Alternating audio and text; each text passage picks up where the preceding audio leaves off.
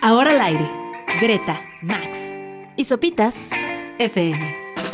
Lunes a viernes, 9 a 11 de la mañana. Sopitas FM en el 105.3.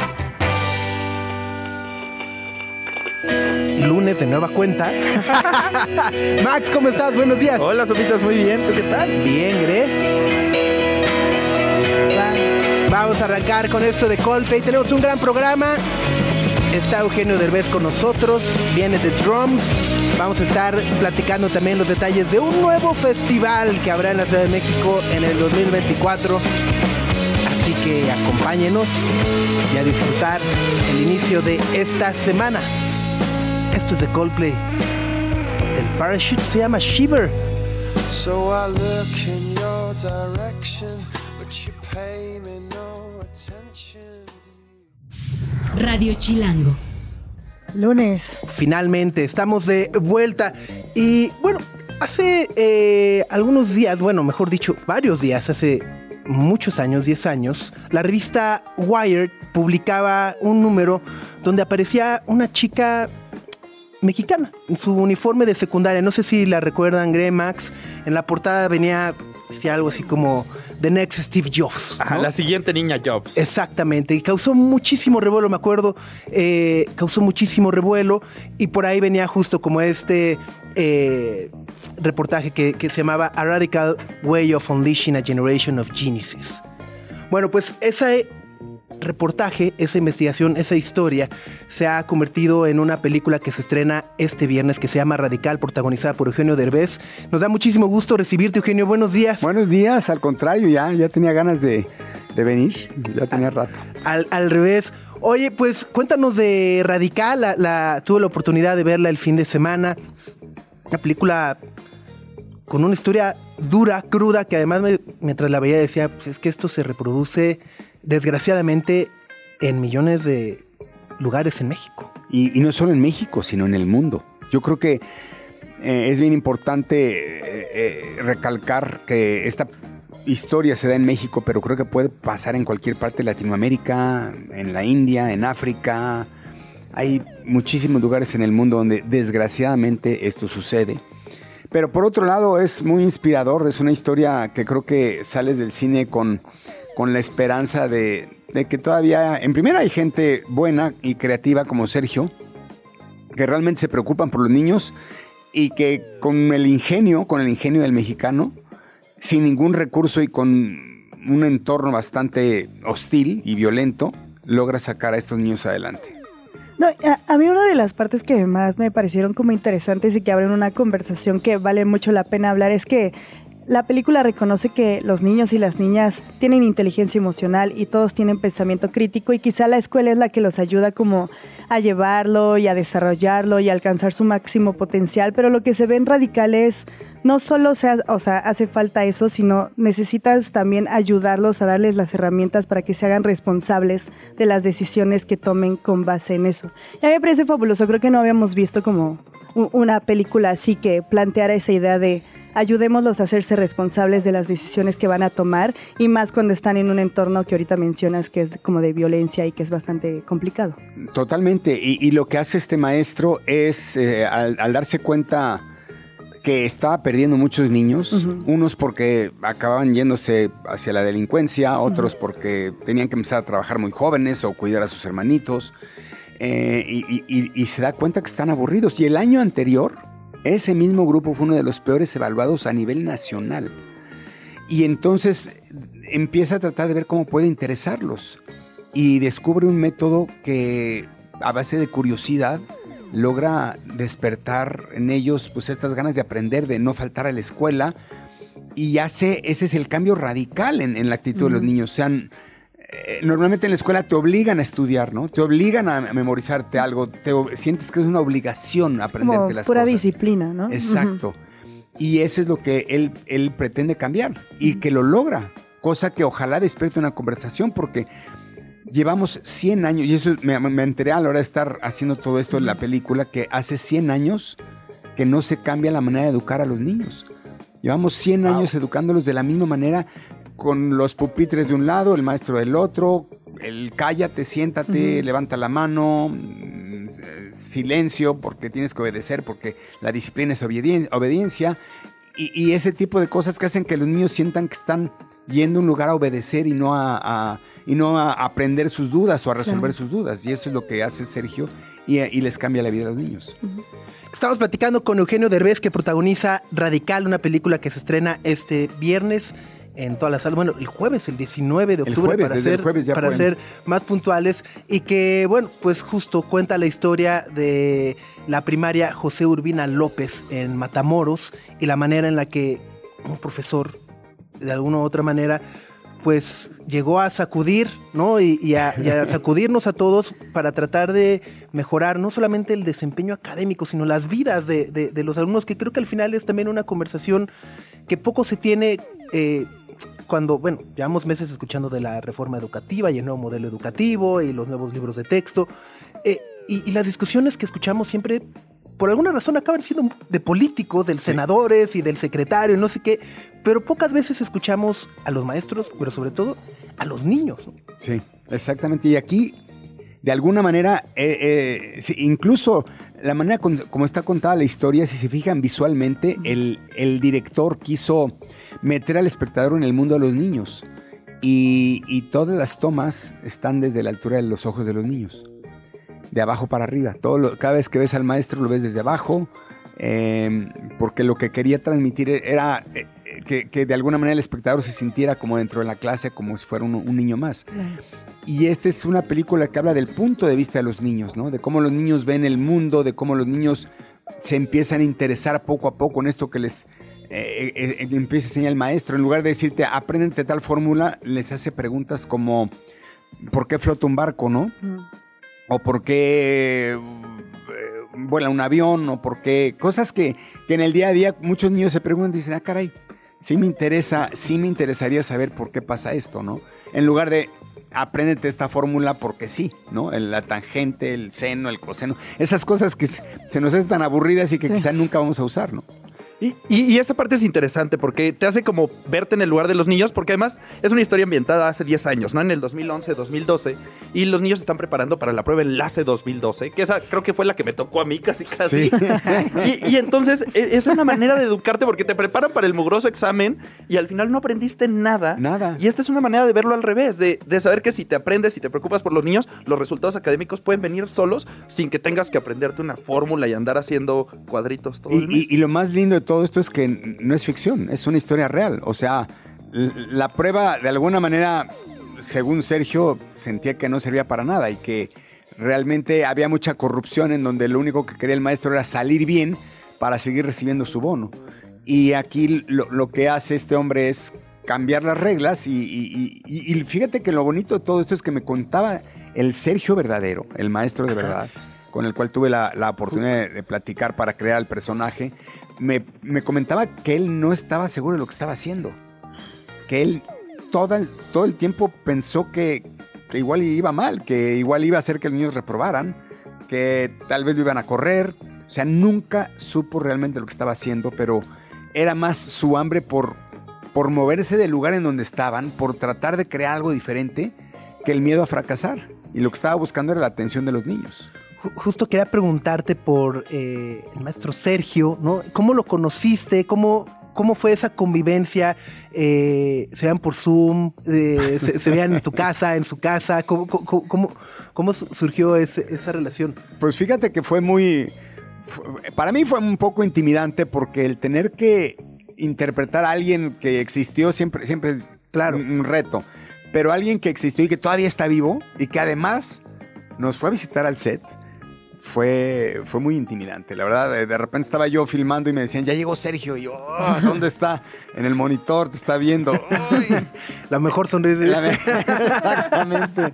Pero por otro lado, la verdad eso te da la oportunidad de, de preguntarle todas mis dudas, de yo quería como responsable de contar la historia, porque iba- también vamos, voy produciendo, no quería yo ni exagerar la historia, ni quedarme atrás, ni quedarme adelante, quería ser lo más justo posible con la historia.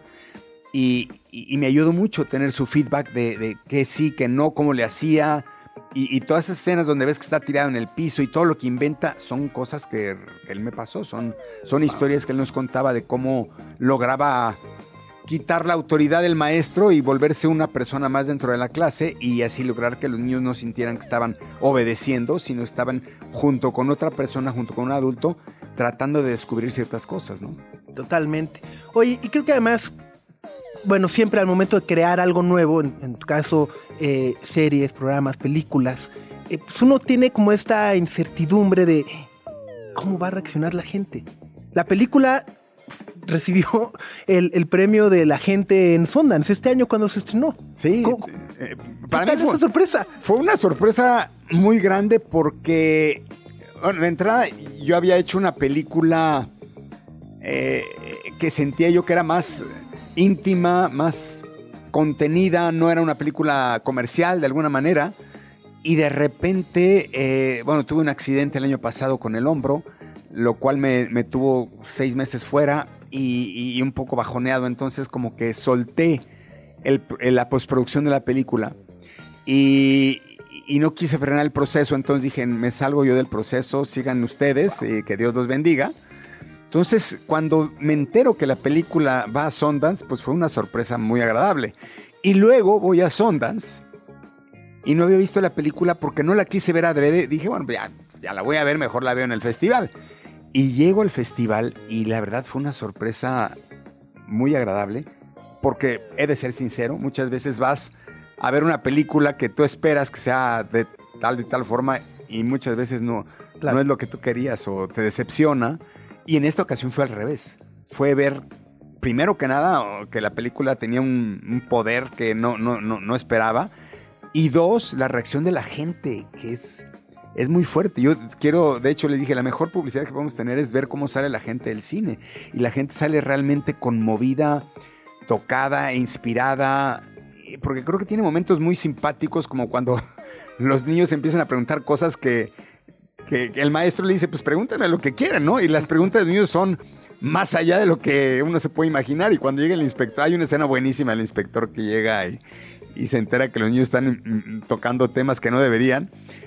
Pero eso es lo único que genera la curiosidad en los niños. Entonces tiene la voy, a lo que voy es a que la película tiene mucho humor, pero también tiene drama, pero también eh, es muy cruda. Es como un cóctel de muchas cosas eh, en el cual sales, sales del cine, pues realmente inspirado, tocado, emocionado, como, como una montaña rusa de emociones.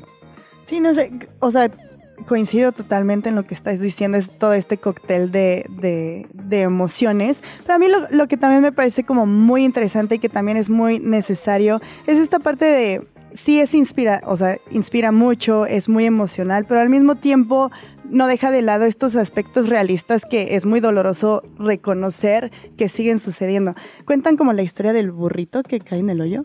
Sí. Sí, sí, no, ajá. Ajá. Y es como este mensaje de, bueno, no te vas a dejar enterrar por, por las circunstancias. Y muchas veces hay niños que se encuentran con estas figuras como la de Sergio, que las van a tomar y que las van a aprovechar y que van a poder salir de ese hoyo que alguien más les cavó, que ni siquiera ellos, porque los niños luego no tienen en sus manos eh, el control de esas cosas. Pero lamentablemente va a haber muchos que ot- otros niños que no lo van a lograr. Y es como pensar justamente también en esos niños y en cómo no solo olvidarlos y abandonarlos, sino seguir apoyándolos, justo pensando en estas maneras radicales en la educación.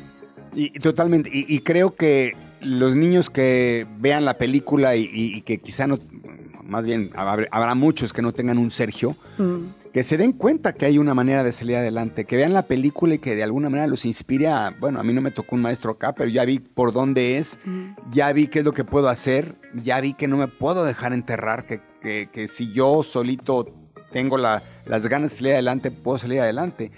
Y, y es lo que te inspira, o sea, piensa por ti mismo, lo que está tratando de educarlo Sergio es a no memorizar, sino a pensar. Y se los dice al final, los- quizá no les enseñé lo que debía, pero los enseñé a pensar.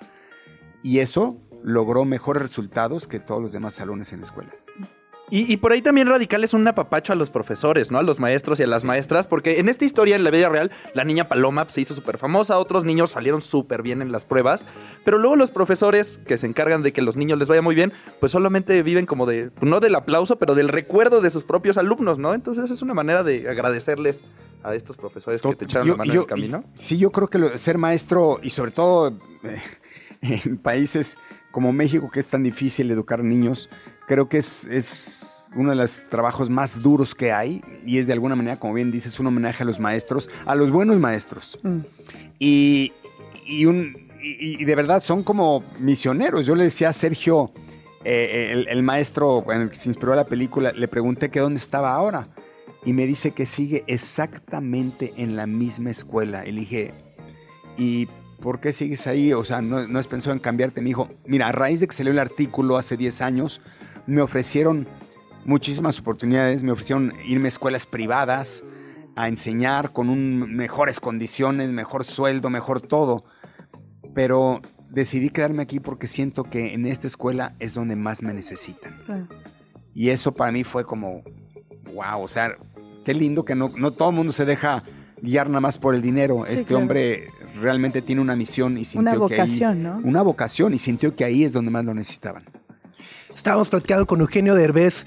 Eh, yo mientras es, es imposible eh, no, no verte de, de repente cuando estás en pantalla, veía la película y decía, es que es un maestro de las emociones, ¿no? O sea, decía, este, ¿no? O sea, desde al derecho al Derbez, bueno, desde lo que habías hecho mucho antes, ¿no? Pero que es al derecho al Derbez hace 30 años, Sí. ¿no? Al 93, derecho, 94, por ahí. 94, sí.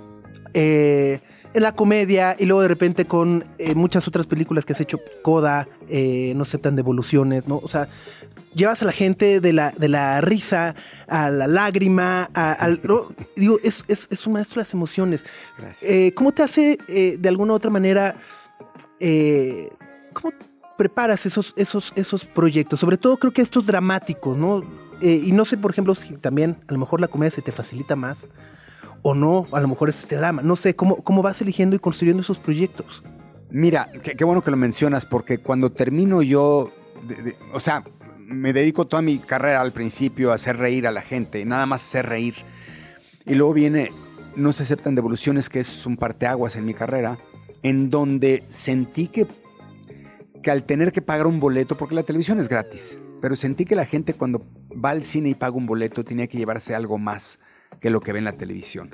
Y ahí es donde fue, empe- empecé a, a- a buscar una fórmula un poquito más completa en donde te hiciera no solamente reír, sino también te hiciera sentir, te hiciera pensar y que salieras del cine con, con un con Sí, una con un historia hueco. y con un hueco y te la llevaras a tu casa y, y- y ese es creo que lo que logró No aceptan devoluciones salías hablando de la película y llegabas a tu casa y platicabas de ella y aquí eh, con todo lo que hago en general en, en- en- en cine trato de que sea lo mismo. Y Radical no ha sido la excepción. Radical la idea era que la gente se entretenga pero que también se lleve a su casa un mensaje y, que le toques el corazón. Siento que es una obligación mía eh, eh, el evolucionar hacia un punto en el que no nada más entretenga a la gente y se divierta, sino que también se lleve algo más por un boleto que está pagando. Y, y cre- creo que Radical en especial cumple con eso y, y- y ojalá inicie una conversación para cambiar la educación en México. Ahí está. Gre. No, sí. No, es que a, a- a mí sí me. Justo ahorita que estaba hablando es como ponerlo en palabras y es pensar lo que dices. Desde hace 100 años que no cambia el modelo educativo y es pensar, son millones de niños a través de la historia, distintas generaciones. Cada uno tiene un contexto distinto, tiene distintas personalidades, distintas aptitudes, distintos talentos y todos ellos se tienen que adaptar a un modelo educativo, no al revés. O sea, no es un modelo que piense en cada uno de los niños y se adapte a sus circunstancias y a lo que cada uno de los niños necesita. Millones se tienen que adaptar a uno solo. Y no lo había pensado de esa manera y sí me parece absurdo. Es que us- ¿cuán- ¿cuántos de nosotros, lo que dije hace un momentito, ¿cuándo has usado eh, una raíz cuadrada o la tangente o el seno o el coseno o tantas Aquella chicharronera horrenda fórmula que nunca usé. que, que nunca usamos y que no Sí, nos sí. sirve para absolutamente nada y todo el tiempo que perdimos. Y hay cuantas cosas que nos hubieran servido en nuestras actuales carreras, pero nadie nos pregunta. Nada más hay un hay una guía de estudios pareja para todo el mundo y se acabó. Y cada niño tiene diferentes, como lo vemos en la película, diferentes necesidades, diferentes intereses y de repente ves que una niña le puede interesar filosofía, la otra ni siquiera saben que les interesa, nada más Sí, sí, dicen, sí. me interesa este tema, ¿no? Ah, pues mira, igual es por acá, igual es por allá. Y es un poco de lo que habla Sergio, ¿no? Les decía, díganme qué quieren aprender y de eso hablamos. Claro. En lugar de adaptarlos a se tienen que aprender a fuerza Esto y esto y esto. esto, y esto, aunque no les interese. Sí, claro. Pues ahí está. Radical se estrena este jueves. Hoy es la primera. Mucha, mucha suerte. Gracias. Y gracias por venir. No, hombre, al contrario, qué bueno que, que me invitaron. Gracias por el espacio para platicar de este, de este proyecto tan lindo, que sobre todo habla bien de, de un mexicano. Estamos creo que cansados de ver noticias de negativas acerca de México, ¿no? Siempre hablamos de los, ahora sí que de los malos mexicanos, ¿no? Sí, el sí. delincuente tal, el qué sé yo. no quiero ahondar más.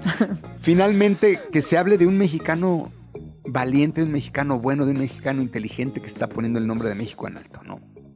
Tal cual. Pues si tienen oportunidad, por supuesto, vayan al cine. También, si tienen oportunidad, busquen la historia de, de la revista Wired. Que si la teclean por ahí, la googlean, les debe aparecer. Y creo que también complementa de maravilla lo que podemos ver en pantalla. Greta, Max y Sopitas en el 105.3 FM.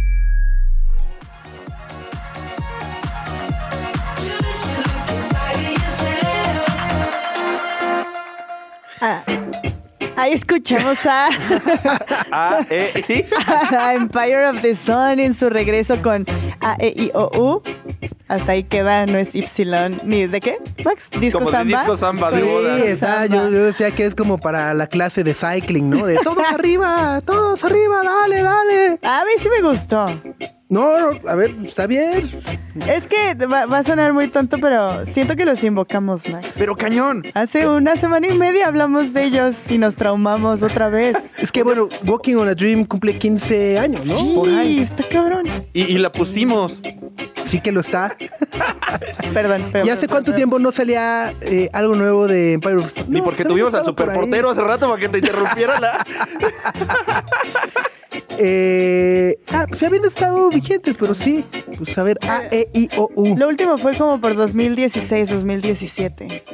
E hicieron un remix como 2019, pero nada. Y ahora ya regresaron. Ya, que vengan otra vez al Six Flags. Ya. Están acompañados con nada. ¿no? Totalmente. Hablando de Empire of the Sun, ¿cómo les fue de Eclipse el sábado? Muy bien, muy Muy, bonito. nublado.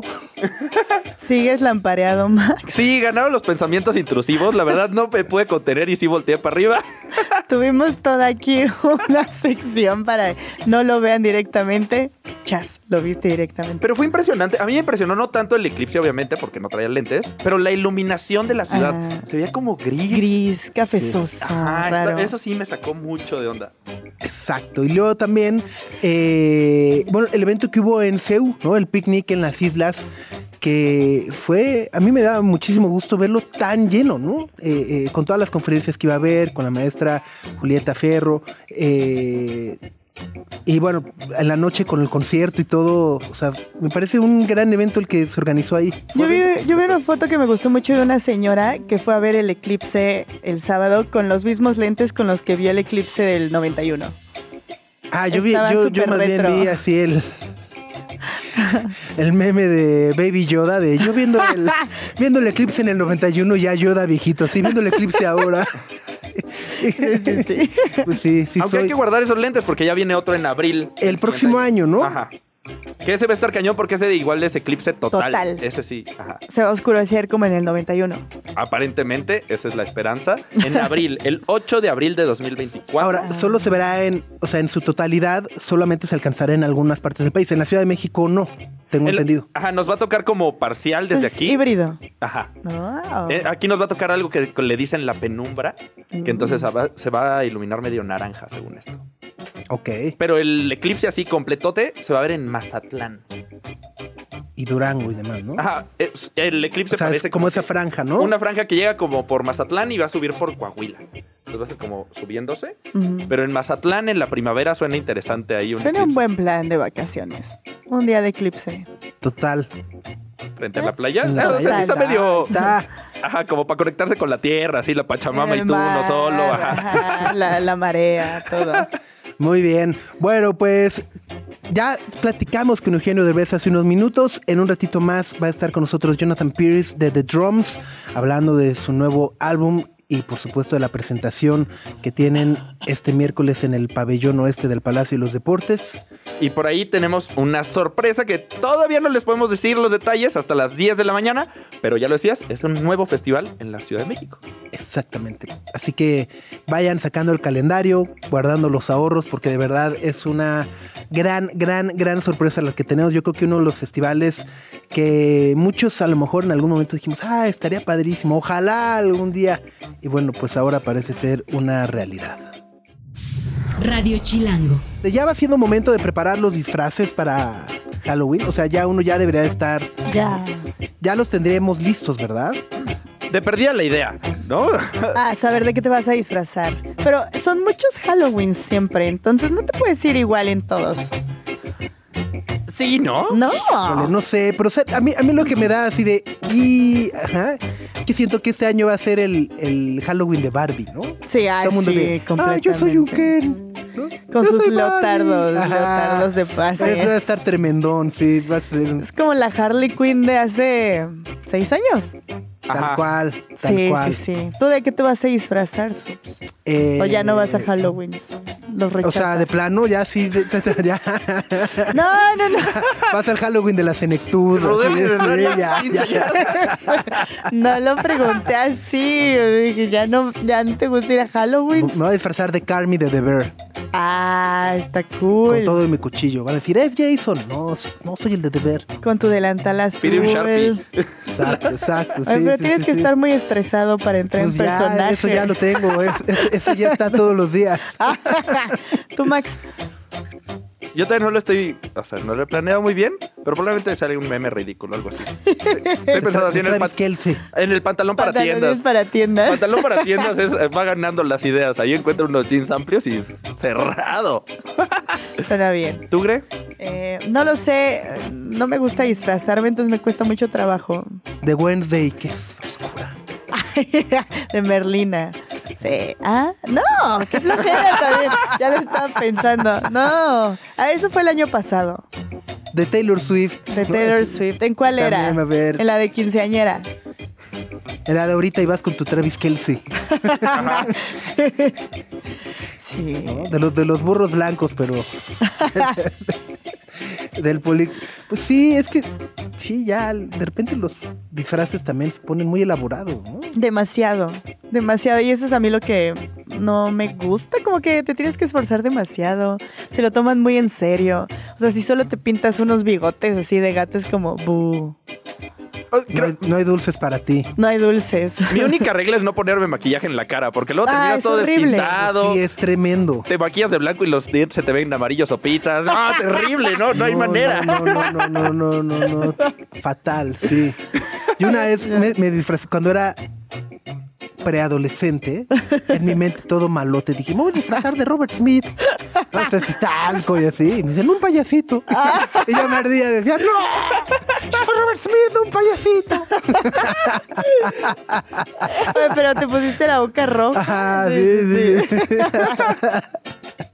Greta, Max y Sopitas en el 105.3 FM. Eh, lunes 16 de octubre, y bueno, como sabemos, octubre es el mes de la lucha contra el cáncer de mama. Y bueno, pues la conversación sobre temas de detección temprana en realidad debería ser todo el año, tanto en mujeres como hombres sin restricción de edad.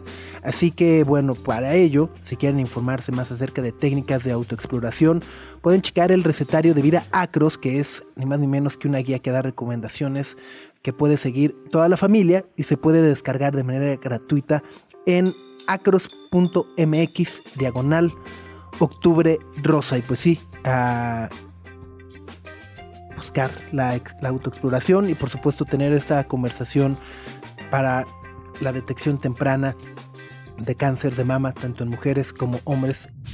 Radio Chilango. Desde que arrancamos les venimos prometiendo una sorpresa, una sorpresa. Ahí viene un nuevo festival, este, un nuevo evento que promete emocionarnos a muchísimos. Bueno, está en cabina Paco Barba, director artístico de Indie Rocks. ¿Cómo estás? Muy bien, muchas gracias por A ver, espérame porque no, no te oyes. A Ahí ver, estás. ¿qué tal ahí? Ya, Ahí ya, ya. Hola, ¿qué tal? Muchísimas gracias por tenerme en cabina y muchas gracias por abrir el espacio para hablar de este, este nuevo festival. Así es, que, que nos tiene muy, muy, muy emocionados. Yo decía hace rato que cuando eh, surgió el festival en Chicago y luego lo vemos en Europa y decían, "Mm, estaría padrísimo, ¿no? En París y demás, estaría padrísimo. Y, y que hubiera uno en México y demás, pero la verdad nunca, nunca pensé que se pudiera lograr, ¿eh? Pues mira, sabes que tenemos, yo creo naturalmente eh, la marca, ¿no? O sea, Pitchfork, siendo eh, el festival que es y haber nacido en Chicago y haber tenido esa expansividad hacia Europa, eh, naturalmente iba a suceder en, algún lugar en América Latina, ¿no? Eh, era, yo creo que era cuestión de tiempo, nosotros lo veníamos buscando desde, desde el 2018. Es un proyecto que hemos platicado anteriormente. Eh, tenemos eh, pues una muy buena relación con Pitchfork eh, por el tiempo que estuvimos en Chicago trabajando allá. Conocemos, sabíamos que de la, sabemos de la importancia, ¿no? Del eje editorial que tiene Pitchfork, de lo que significa y que pues era, era natural esa, esa integración y ese intercambio, digamos que cultural entre, entre Pitchfork y los, y los lectores, ¿no? De, de México, tanto los lectores como la gente tan curiosa a nivel musical en México, creo que era nato, eh, es importante mencionar que pues lógicamente iba a suceder, ¿no? Entonces viene la pandemia, después de la pandemia nos vemos obligados a pararle a todo y entonces retomamos el año pasado y la verdad es que fue una plática muy rápida, eh, todos, lo queríamos, todos lo queremos lograr y finalmente aquí está. Finalmente, Pitchfork Music Festival Ciudad de México es una realidad el próximo mes de marzo, del 6 al 9 de marzo. Eh, cuéntanos en qué, en, en qué venues, este, artistas, algo se más se puede saber. Bien, claro, por supuesto. Eh, el Pitchfork Music Festival en la Ciudad de México se celebrará de, como bien dices, del 6 al 9 de marzo del 2000 2024 y se llevará a cabo en diferentes recintos y sedes de la Ciudad de México. Ok. Eh, es un formato, eh, un formato multivenio, multidía, en donde presentaremos más de 16 artistas en cuatro días. Cada día tendrá eh, una programación dual, por así, y con eso quiero decir que habrán dos shows cada día, Ok. uno de noche y uno de noche mañana, o sea, muy tarde. De madrugada. De madrugada. Eh, muy a la onda de eh, sales de un, un concierto de rock after. y, él, y, a, y a escuchar otro, otro género, otro estilo de música, ¿no? Hemos escogido, por ahora tenemos cuatro recintos confirmados, que es el Foro Indie Rocks, eh, Fronton Bucareli, que tiene una capacidad de 3.200 personas, y, eh, y dos, dos clubs de la Ciudad de México, que es Funk y Yuyu. Ok. Eh, escogimos sus lugares por su sonido emblemático y lo bien que suena. Entonces la programación se irá, se puede imaginar por el tipo de recintos, el tipo de programación que se estará eh, presentando, ¿no? Entonces sales de, no sé, de un foro indie rock y te vas a funk, ¿no? Totalmente. Bueno, y, y también para platicar un poco más justo sobre la presencia de Pitchfork a través del Pitchfork Music Festival en México. Bueno, pues nos da muchísimo gusto saludarte. Hi, Puja Paddle, editora en jefa de Pitchfork y anfitriona del podcast The Pitchfork Review. Hi, Puja, how are you? I'm good. How are you? We're very excited, very happy to talk with you, and very excited with the announcement of Pitchfork Festival in Mexico City for next year. Same. You and I both. Tell us what what was like uh, the main drive for Pitchfork to bring the musical uh, the music festival to Mexico City. Well, I think that we've seen both. For one, uh, we just have a great love of, of Mexico City um, and all of the rich kind of culture and music and community that's based there.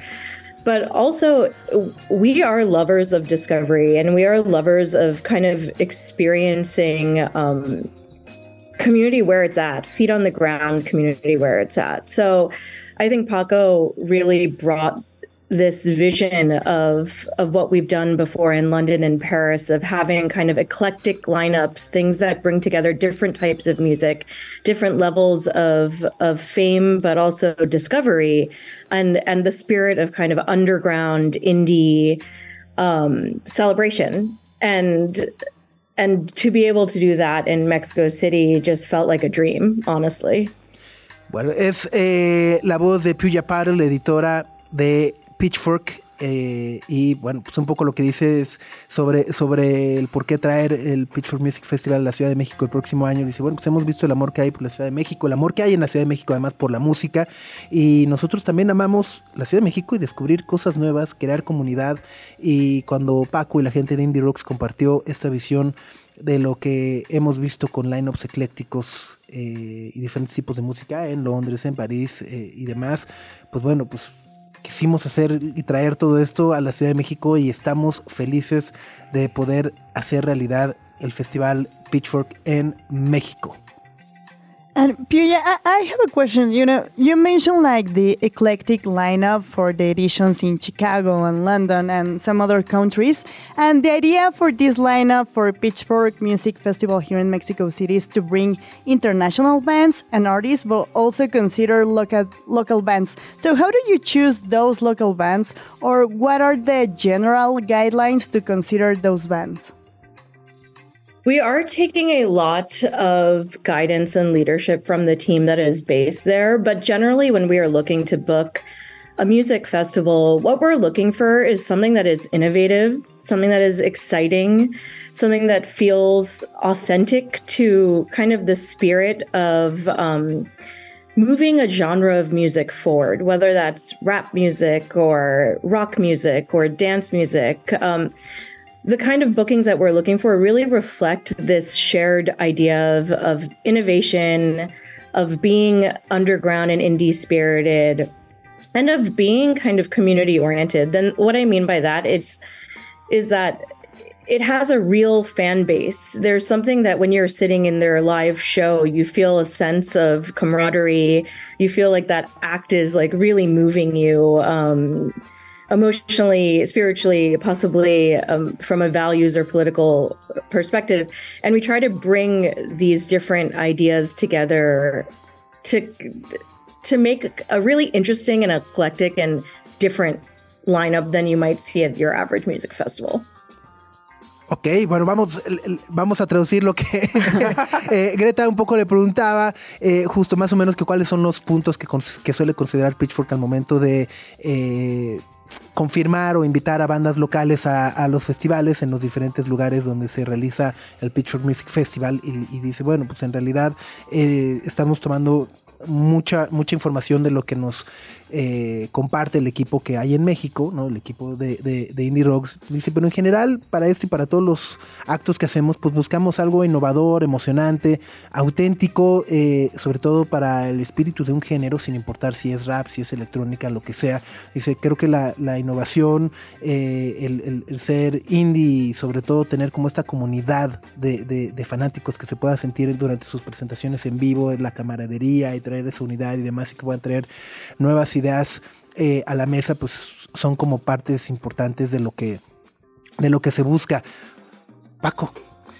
Así es, eh, bien lo dijo Puya, Hi Puya, eh, y claramente pues el festival, el festival celebra ese espacio para el descubrimiento musical, ¿no? la creación de la comunidad y pues, el intercambio artístico y cultural que pueda haber entre eh, México y, a nivel internacional, ¿no? O sea, los diversos países que estamos eh, trabajando con Pitchfork, eh, ya sean los países europeos o, Chicago. Y creo que esto, como lo dice bien, y es algo que he platicado con Puya anteriormente, están muy abiertos, o sea, la curiosidad es de ambos lados. Y el descubrimiento creo que es importante para ambos lados, en el sentido tanto como eje editorial como propuestas de festival, ¿no? Entonces, eh, lo más importante que tenemos para, presentar este festival no es simplemente la idea de presentar actos en vivo, sino tener una correlación y también crear espacios a largo plazo para, para el descubrimiento de la música, ¿no? Tanto de ese lado como de este lado. Y lo decía bien, bien Puya hace ratito, ¿no? Lo comentaba de una manera muy natural que, pues esa curiosidad también del equipo editorial, del cuerpo editorial de Pitchfork, eh, ver hacia artistas latinoamericanos con ese empuje y esa innovación, pues le hace enriquecedor también a la plataforma, ¿no? Entonces, ese intercambio, digamos que artístico-cultural, va a ser muy natural. Ya nos platicamos, ya nos decimos de cosas, ya de repente esta banda, aquella banda, cosas que claramente están en el radar de Pitchfork, ¿no? Pero con este énfasis y con esta plataforma creo que puede haber un verdadero intercambio.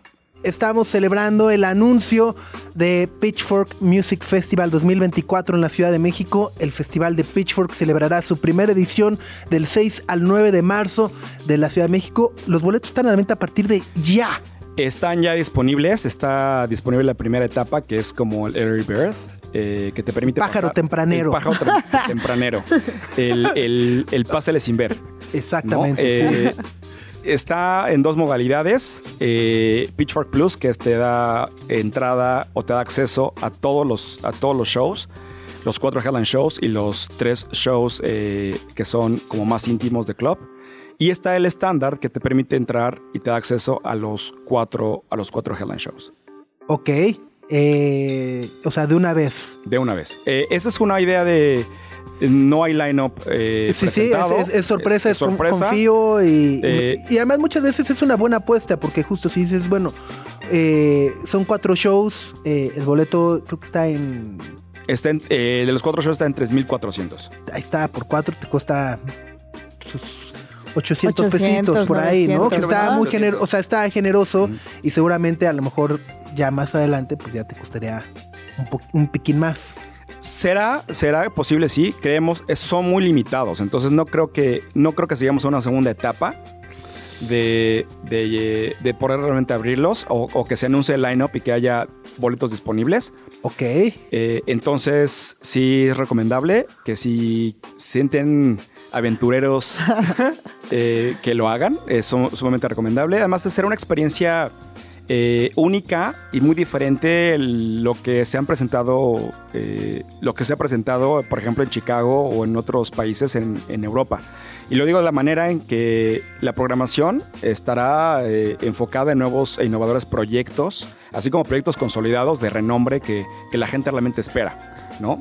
Es que es un poco lo que te iba a decir, digo, lanzar un festival nuevo ha de ser una tarea enorme y es súper valiente y se reconoce mucho y qué padre que México sea como un país donde quepan como todos estos espacios y demás, pero es tener la certeza de que Pitchfork siempre lo hace bien y que tiene un historial como muy grande, ya sea en Chicago, en todas estas eh, ciudades europeas, es como tener la certeza de que toda esa filosofía y toda esa manera de trabajar la van a traer aquí, entonces es como dar un salto a ciegas, pero con una certeza de que es Pitchfork. Sí, bueno, desde el 2006, ¿no? Que Pitchfork eh, se, se consolida como, como medio independiente, eh, pues se convierte en un legado de análisis crítico en la música, ¿no? Y es un eje editorial que al final del día se convierte en una voz, una voz confiable, ¿no? Eh, digamos, eh, el, hasta el puntaje que tiene, ¿no? Eh, Sí, le ha la cambiado la vida a artistas, sí, por sí, ejemplo, sí. ¿no? Entonces, eh, basándonos en eso y, y lógicamente en el diálogo que hemos creado con Pitchfork, pues tenemos algo en particular que también va a ser sumamente interesante porque queremos ver qué pasa más adelante, ¿no?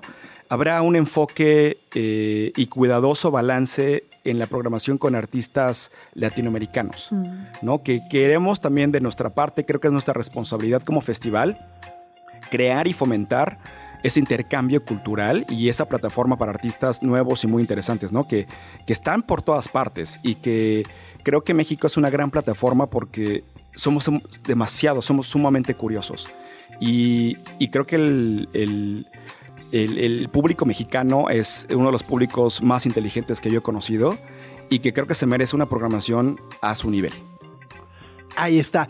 Oye, en cuanto a experiencia un poco, por ejemplo, la gente que no... Bueno, yo no he ido a un Pitchfork eh, Music Festival, o sea, ubico el Pitchfork y demás, pero nunca he ido a un festival. Y es, o sea, un poco como cuál es la eh, vibra, la experiencia, Aparte eh, de a temática. sábado, este. Ajá.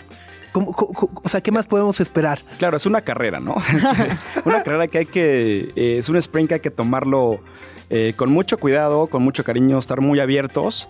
Creo que algo que distingue mucho a la marca de los festivales en los que yo, he- participado, eh, la diferencia en programación, digamos que el formato de, Europa, que es un formato multi, eh, multivenio, multidía como el de nosotros, a comparación del de Chicago, que es, abierto, digamos que la vibra es diferente. eh, el de Europa como el de la Ciudad de México, que es mul- multiformato, será y va a ser muy de vibra de la ciudad, muy de reconocer a la ciudad, muy de integrarse dentro de la ciudad, eh, eh, de una forma celebrativa y de una forma muy eh, muy de comunidad, ¿no? Eh, eh, queremos hacer y extender la invitación a, a venues reconocidos, a venues no reconocidos, a recintos nuevos y crear realmente esa expansividad dentro de la comunidad que es importante para nosotros también. Entonces, la vibra será así, será muy de, muy de, eh, muy de exploración, muy de, de ver diferentes recintos, de, de también de ir a un lugar de, a lo mejor, de un concierto de rap, a irte a un concierto de música electrónica,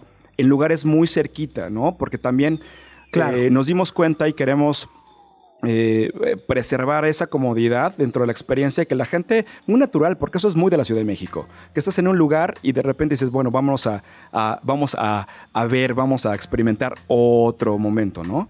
Eh, entonces, por parte de eso, creemos que, que también la importancia, bueno, tenemos la experiencia, también tenemos el Festival Hipnosis, que es Open Air, que es una experiencia completamente diferente. Eh, por eso queremos empezar con este formato mu- eh, multivenue, multidía, que te da la posibilidad pues, de experimentar la ciudad como tal, ¿no? Porque cuando vas a un festival, vas eh, dispuesto y premeditado para tener tu día completo, ¿no? Pero cuando tienes, tú puedes escoger ir a todo o pues, ¿sabes qué? Quiero ir a este día en particular o a estos dos días en particular, que es un poco como esa opción eh, tan formal e informal que puede ser, muy abierta, eh, muy de comunidad, muy de exploración. Buenísimo. Pues a apartar las fechas en el calendario del 6 al 9 de marzo. Paco, muchas gracias, muchas felicidades por, bueno, por el festival, pero por supuesto también por todos los shows, eventos, conciertos y más que nos regalan a través de Indie Rocks. Muchísimas gracias por abrir el espacio. Este, les agradezco muchísimo que nos hayan dado la oportunidad de presentar este, este momento con ustedes. Eh, y a todos los radioescuchas, eh, les invito a que entren a la página de Pitchfork, que es pitchforkmusicfestival.mx. Ahí están todos los detalles y que nos sigan en las redes. Ahí está. Greta, Max y Sopitas en el 105.3 FM.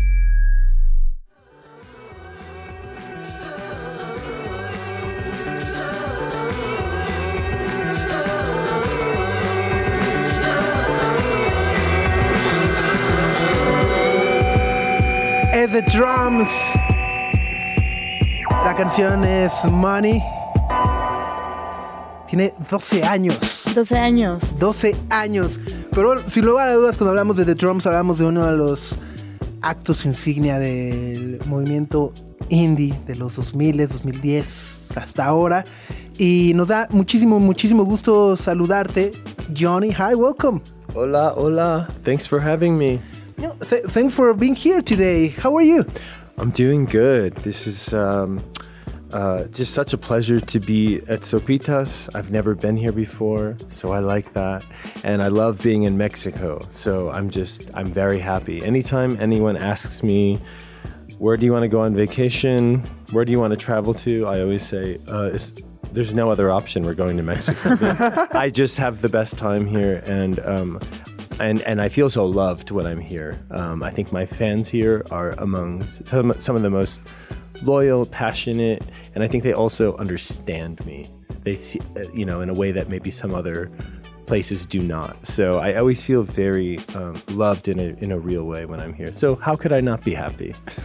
Estamos platicando con Jonathan Pierce de The Drums, eh, justo sobre su visita a nuestro país. El miércoles toca en el pabellón oeste del Palacio de los Deportes, está presentando un nuevo álbum y justo me dice, bueno, siempre nos da muchísimo gusto, me da muchísimo gusto estar en México, eh, hay una gran energía, eh, los fans que tengo acá siempre me tratan muy bien, son de lo más entusiastas, Leales. amantes, leales, dicen, me entienden realmente y justo cuando me dicen, ¿a dónde quieres ir de vacaciones, de paseo, de gira? Yo siempre digo, México. That's great. And Johnny, well, eh, no, lo escucharon, empezamos esta sección con Money, and you were talking before we started that Money is has a long story of you writing it on your stove. Yes, actually, you know, money comes from my second album, Portamento. Um, and at the time, I had had some success with my first album, my debut album, but I wanted to stay in the recording space that I was in uh, where when I recorded my first album, which was I would be in my bedroom and I would just open my computer and grab my guitar and and I would just kind of make something happen. You know, my crappy microphone and I would just record that way. That's how the first album was done.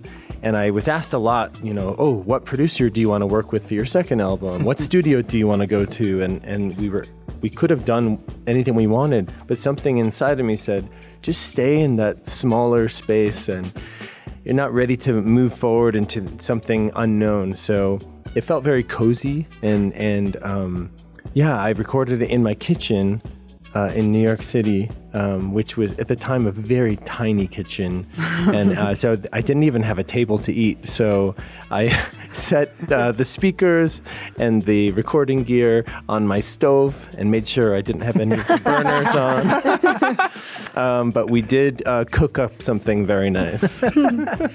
Totally. Bueno, justo le preguntabas, eh, Mónica, acabamos de escuchar y, y- y Jonathan nos cuenta, eh, dice, bueno, pues viene mi segundo álbum, ¿no? Pero en realidad el primer disco que hice lo hice en mi casa, en mi cuarto, con mi micrófono casero y demás. Y después del éxito que, que- obtuvo, pues me decían, bueno, ¿con quién quieres trabajar en el segundo álbum? ¿Con qué productor quieres? En dónde? Y decía, no, no, que quiero hacerlo otra vez, mantenerlo tranquilo en mi casa. Dice, bueno, este segundo disco lo grabé en, en mi cocina, en Nueva York. Dice, una cocina muy pequeña, no tenía siquiera una mesa. Eh, entonces tenía las bocinas y la consola, la, la, la- acomodé ahí en la, estufa, casi, casi, ¿no? Y afortunadamente salió. And now you releasing this new album, Johnny, that, that I understand uh, you went back to your childhood home with, with, your, with your parents. Yeah, well, so I didn't record it there, but the album artwork uh, was taken in my childhood home. So, you know, the real story is that I grew up in a space that was uh, my childhood home was more of a house and not a home. You know, Okay. there wasn't a lot of love and and safety there, and so when I was old enough, I ran away to New York City and and there I started. Um, you know, I was signed to a record label, and my life kind of took off. But there was a lot of pain when I thought about my past, and so for the album artwork, I decided to drive upstate about ten years ago. And I took photos of myself. I snuck into my childhood win- bedroom window when my parents were out of the house, and I took a bunch of photos in all of the rooms and that became the the album cover and the single covers. Um, but I did I did return to um, recording at home uh, for this new album. So I have this small little cabin in the countryside of upstate New York. It's right next to a beautiful lake, and in during the pandemic in 2020, I went up there and I stayed there for a year on my own, and I decided to start. Um, recording when I wanted to and not really putting a lot of pressure on it. I didn't have um, I didn't have the idea of making an album in my mind. So I would write a song every once in a while. Um, when my whole body, my mind, my spirit, my soul said it's time to write, and that's the only time that I would write. It's very different from how I would make albums in the past, which would it's album time and I would just crank out song after song after song without resting or you know being gentle with myself and so this new album was made from kind of a gentle space but I've done I did the whole thing on my own in this small little cabin and um, offered it to the record label and they loved it and now it's out in the world um, so yeah in a way it's, it's a return It's beautiful. And and and uh, I want to ask about the, the title as well. I mean, Joni. It's a kind of reconnect as well with yourself. Yes, yeah. This album is really um, a love letter to not just myself, but the younger versions of myself that didn't get a lot of love. So a lot of this album, I call it my time travel album, where I'm sort of going back to younger versions of myself, maybe the baby Johnny, or the child Johnny, or the teenager Johnny, or the uh, rock and roll star Johnny, you know, and I'm going to each version of me and saying, you um, you're safe to express yourself and you should say what you want to say and if you're feeling bad you should tell me. And and in a way like each track was a way for each different version of me to be able to finally feel safe enough to express themselves. So it was very healing quite a beautiful way to make a record It's like when you like revisit your life, you know, like the good and the bad stuff, and you understand that everything makes you who you are now. And you said something very beautiful that you needed to be gentle with yourself during this um, this album. And I think it's it's beautiful, like when you remember your life and you understand all those things. Yeah, um, gentleness was a key element in making this album. Hmm. I started therapy six years ago, and it's changed my life. And in the very first session, my mm-hmm. therapist said to me, Johnny, I want you to try something, and it might be hard to do, but I want you to try this week to be gentle with yourself. Try to be soft with yourself. Mm-hmm. And I thought, I'm gentle with myself. What are you talking about? I'm nice to myself. And looking back now, I can see just how hard I was on myself and how much I didn't like myself.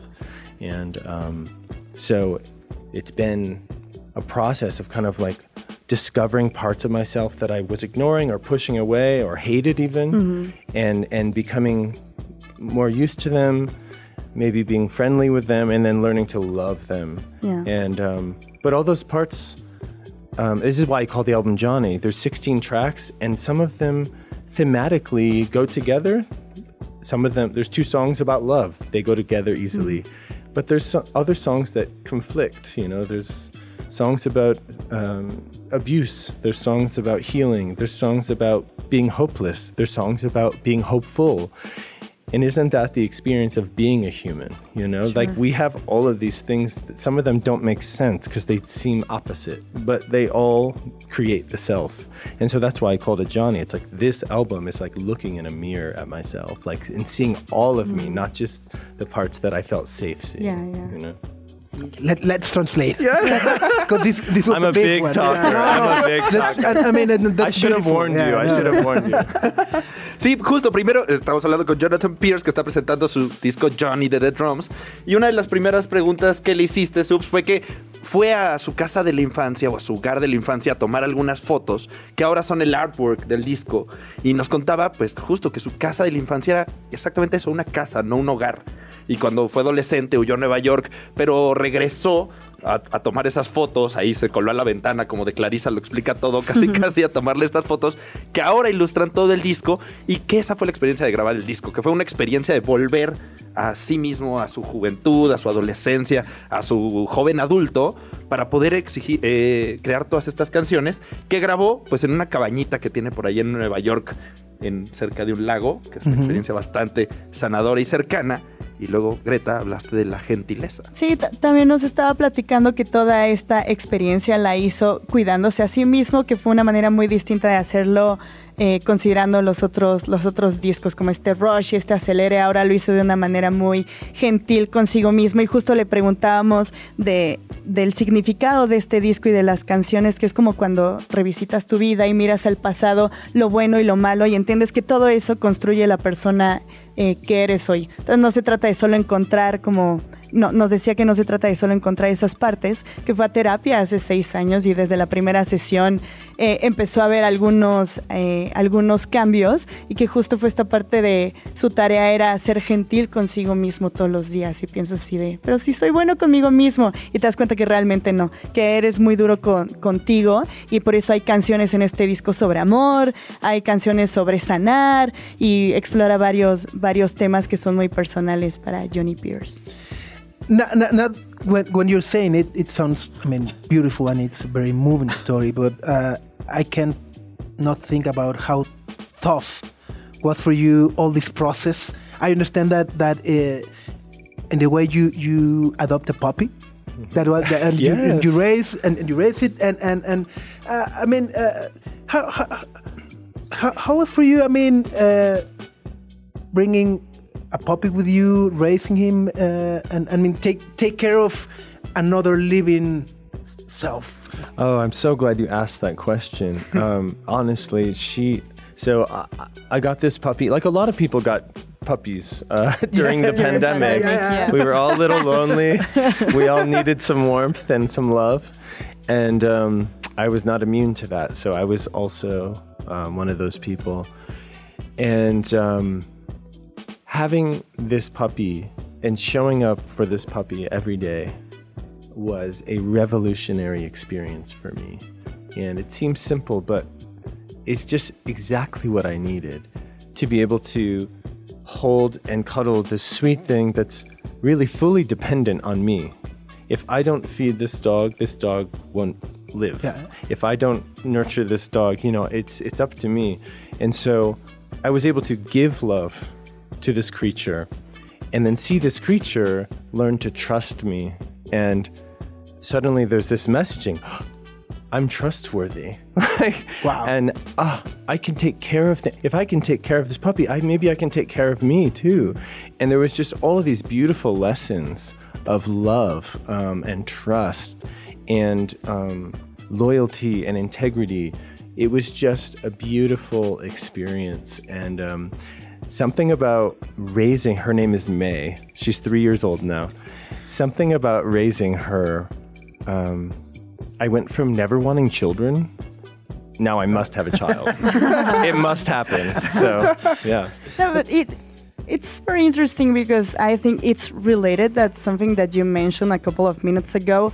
And taking care of others, not only humans but uh, living things, it's about the human experience. You know, Ab- that connection, it's part of the human experience, and I think it's beautiful the process. Yes, it was really important for me to to have that year um, really like away from I, I I've always referred to my life as like a life of survival. Hmm. Since I was a little boy, since I was a baby, really, that's when it started.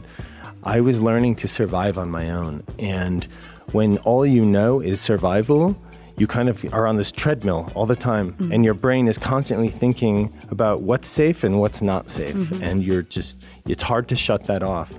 And and you have to work very hard to be okay. Hmm. And even when I got to a place when I had success with the band, and even when I built beautiful, loving relationships with people that I now call my family, mm-hmm. I still had that part of me that was go, go, go. It was the, we call it muscle memory, right? Mm-hmm. The emotional muscle memory. And COVID was like, nope, you're going to slow down.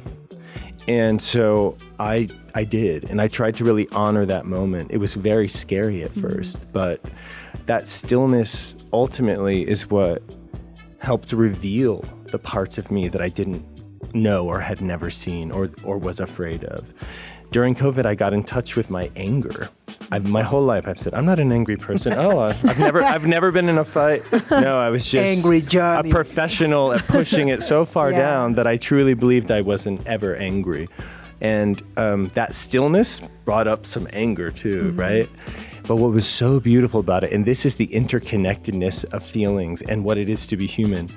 Once I went into my anger and, and started exploring it, as scary as it was, after I would come out of that space, I never felt joy as big as as as I felt after I've experienced some anger. So it was like the key to my big joy Yeah. was found in my anger. You know, it's like that is to be human. Yeah, and, and that anger sometimes it's related with cruelty when you are cruel with yourself, you know? You are pushing that anger and you are cruel with yourself because you are doing that. Yes, and I, I think there was a part of it where I think I was so angry that I think I was my subconscious wouldn't let me go near it because once I mm-hmm. got even a taste of it, Yeah. watch out. I need to go in the woods and scream for a little while. But I did do things like that, and I found myself feeling much more peace in my day to day experience. And certainly um, in making this album, there's a song where I actually say I'm angry. I've never talked about anger in my music. Um, and then there's songs that are very joyful because I've gone through some of the anger. So Let us translate a bit. Vamos a traducir un poco. Esta fue acá una respuesta que de estas de que te, te llega hasta la garganta. Sí. Porque empezó preguntando sobre Johnny, que adoptó una perrita en la pandemia que se llama May, que tiene tres años. Y los aprendizajes que te da cuidar un ser vivo y que un ser vivo dependa de ti y decir como, si yo no le doy de comer a este perrito, o sea, depende de mí y el aprender que eres trustworthy, que tú vales la pena y que pueden confiar en ti. Y ese fue uno de los grandes aprendizajes de la pandemia. Y con el tiempo, pues fue encontrando otras emociones, además de esta paz o de este valor de cuidar a un ser vivo, y por ahí encontró su relación con el enojo. ¿no? Este enojo que decía, yo no soy una persona enojada, yo jamás me peleo, nunca le he pegado a nadie, pero pues en realidad era una embotelladora perfecta de ira que fue encontrándolo y al encontrar tu enojo, pues también encuentras las mejores alegrías a veces y una paz interior que no conocía mientras hacía este disco tan personal. Por ahí hay una canción que habla de estoy enojado, ¿no? I'm angry. Totalmente. Bueno, eh, el miércoles se presenta The Drums en el pabellón oeste de los palac- del Palacio de los Deportes. Todavía alcanzan boletos para verlo. Eh, last question. I want to ask about uh, Dying and this collaboration with Rico Nasty. I mean, being this such an intimate album and, and, and personal album, uh, how when did you decide that okay maybe I will open up and bring Rico to do this song together? Yeah. The way you ask questions, I feel like you understand. Yeah. and it's beautiful. Um, all three of you, actually. Um, and I thank you for that. It's nice to have that feeling. Um, yeah, I, I'm not a big collaborator. Um, it's something I'm trying to work on a little bit. I've always kind of, I'm someone who retreats to solitude a lot. And um, certainly when I make my music, I feel sometimes like when I bring people in to do something with me, my work gets easily kind of diluted and watered down a little bit. So I, I, I, I try to just put out potent work that's very strong. And I think I'm the best at doing that for myself. And I and I like when other people collaborate. I think collaboration is a beautiful concept. I have a hard time doing it. So I'm working on that. Um, but maybe I don't have to work on it. I don't know. We're figuring that part out. As far as Rico, so four or five years ago, Rico had done an interview with Nardwar where, and somebody had sent me this video, said, Look, Rico's talking about you. And he had asked, you know, what was the music of your high, of, of high school years? And she, you know, her whole image is kind of tough. Yeah, yeah, yeah. And she, her whole body just got really soft and sweet. her whole body changed. She goes, "Oh, the drums, the drums." uh, and she lists the Smiths and the drums. That's what she said. And I, I just saw she, oh, she's someone who really gets me and loves me.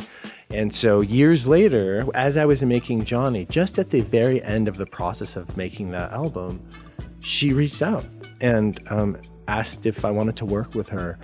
And I had just finished the dying track. I was going to just do it on my own, and um, and so I just took my vocals off of it um, and uh, off the two verses, and I sent it to her immediately. She wrote back in two minutes. I love this. Let's do it. And uh, before I knew it, we were in the studio together in Los Angeles. When we got in the studio, it was like, oh, okay, yeah, we're like, we're connected. Yeah. We're connected. We we get it, you know. And um, I think we both cried in the session. And after she left, I text my manager, or I said, looked at my manager and said, that was the best session I've ever had. And as I'm saying that, she texts me and says, that was the best session I've ever had. And it was just this beautiful. I think we talked for three hours before we recorded a single note. You know, That's it was great. just, ooh, we finally get to be with each other. And so now she, we have just performed with her in Los Angeles, and I'll be seeing, I think, a lot more of her. So it was, a, it was just a beautiful thing and kind of an exception. I usually wouldn't collaborate. There's got to be a lot of love there for me to, to want to do that. Bueno, pues le estaba preguntando justo de esta maravillosa canción que se llama Dying, en la cual colabora con Rico Nasty. Le pregunta justo, siendo un disco tan personal, tan íntimo, ¿cómo es que decides abrirlo y traer a alguien más? Y dice, bueno, pues en realidad es que no soy un gran colaborador, no suelo eh, trabajar tanto en equipo, soy un tanto tímido, me cuesta trabajo de repente relacionarme en, en cierto sentido con otras personas. Pero bueno, con ella un poco, hace algunos años alguien me compartió una entrevista donde cuando le preguntaban eh, cuál era la música que escuchaba de adolescente, bueno, pues ella tiene una imagen muy, muy dura, muy, muy, eh, impresionante, y de repente dice, bueno, no, pues The Smiths y The Drums, ¿no? Toda tímida, y entonces dije, bueno, hay, hay- hay algo ahí, y de repente ella pues, le escribió a, Jonathan, le, le dijo, ¿por qué no colaboramos? Le mandó la canción, dijo, me encanta, la hicimos, se pusieron, dice, bueno, fue algo maravilloso poder... eh, trabajar con ella y sobre todo, bueno, en la parte de, de- de cómo nos sentimos, ¿no? De incluso estuvimos platicando tres horas antes de, grabar siquiera la primera nota. Johnny, thank you very much for being here. Thank It's you. been a pleasure. See you on Wednesday on, on Pabellón Oeste. Oh, I'm so glad. Yeah, and I feel so connected to you three Yeah, by no, the no, end no, of this. This is your home. we, we, I'd love to We're come looking back. forward to, to having you back, of course. Please, yes, I'd love that. Thank you. Thanks to you. Gre- Gracias, Subs Max. Nos escuchamos mañana. Pues ya agarramos nuestra chiva, nos escuchamos mañanita. Que tengan buen lunes. Adiós. Nuestra atención vive en muchos sitios de manera simultánea. Ya puedes desconectarte de este. Sopitas FM. Lunes a viernes, 9 a 11 de la mañana. Radio Chilango, 105.3 FM. Radio Chilango. La radio que... Viene, viene, ¿eh?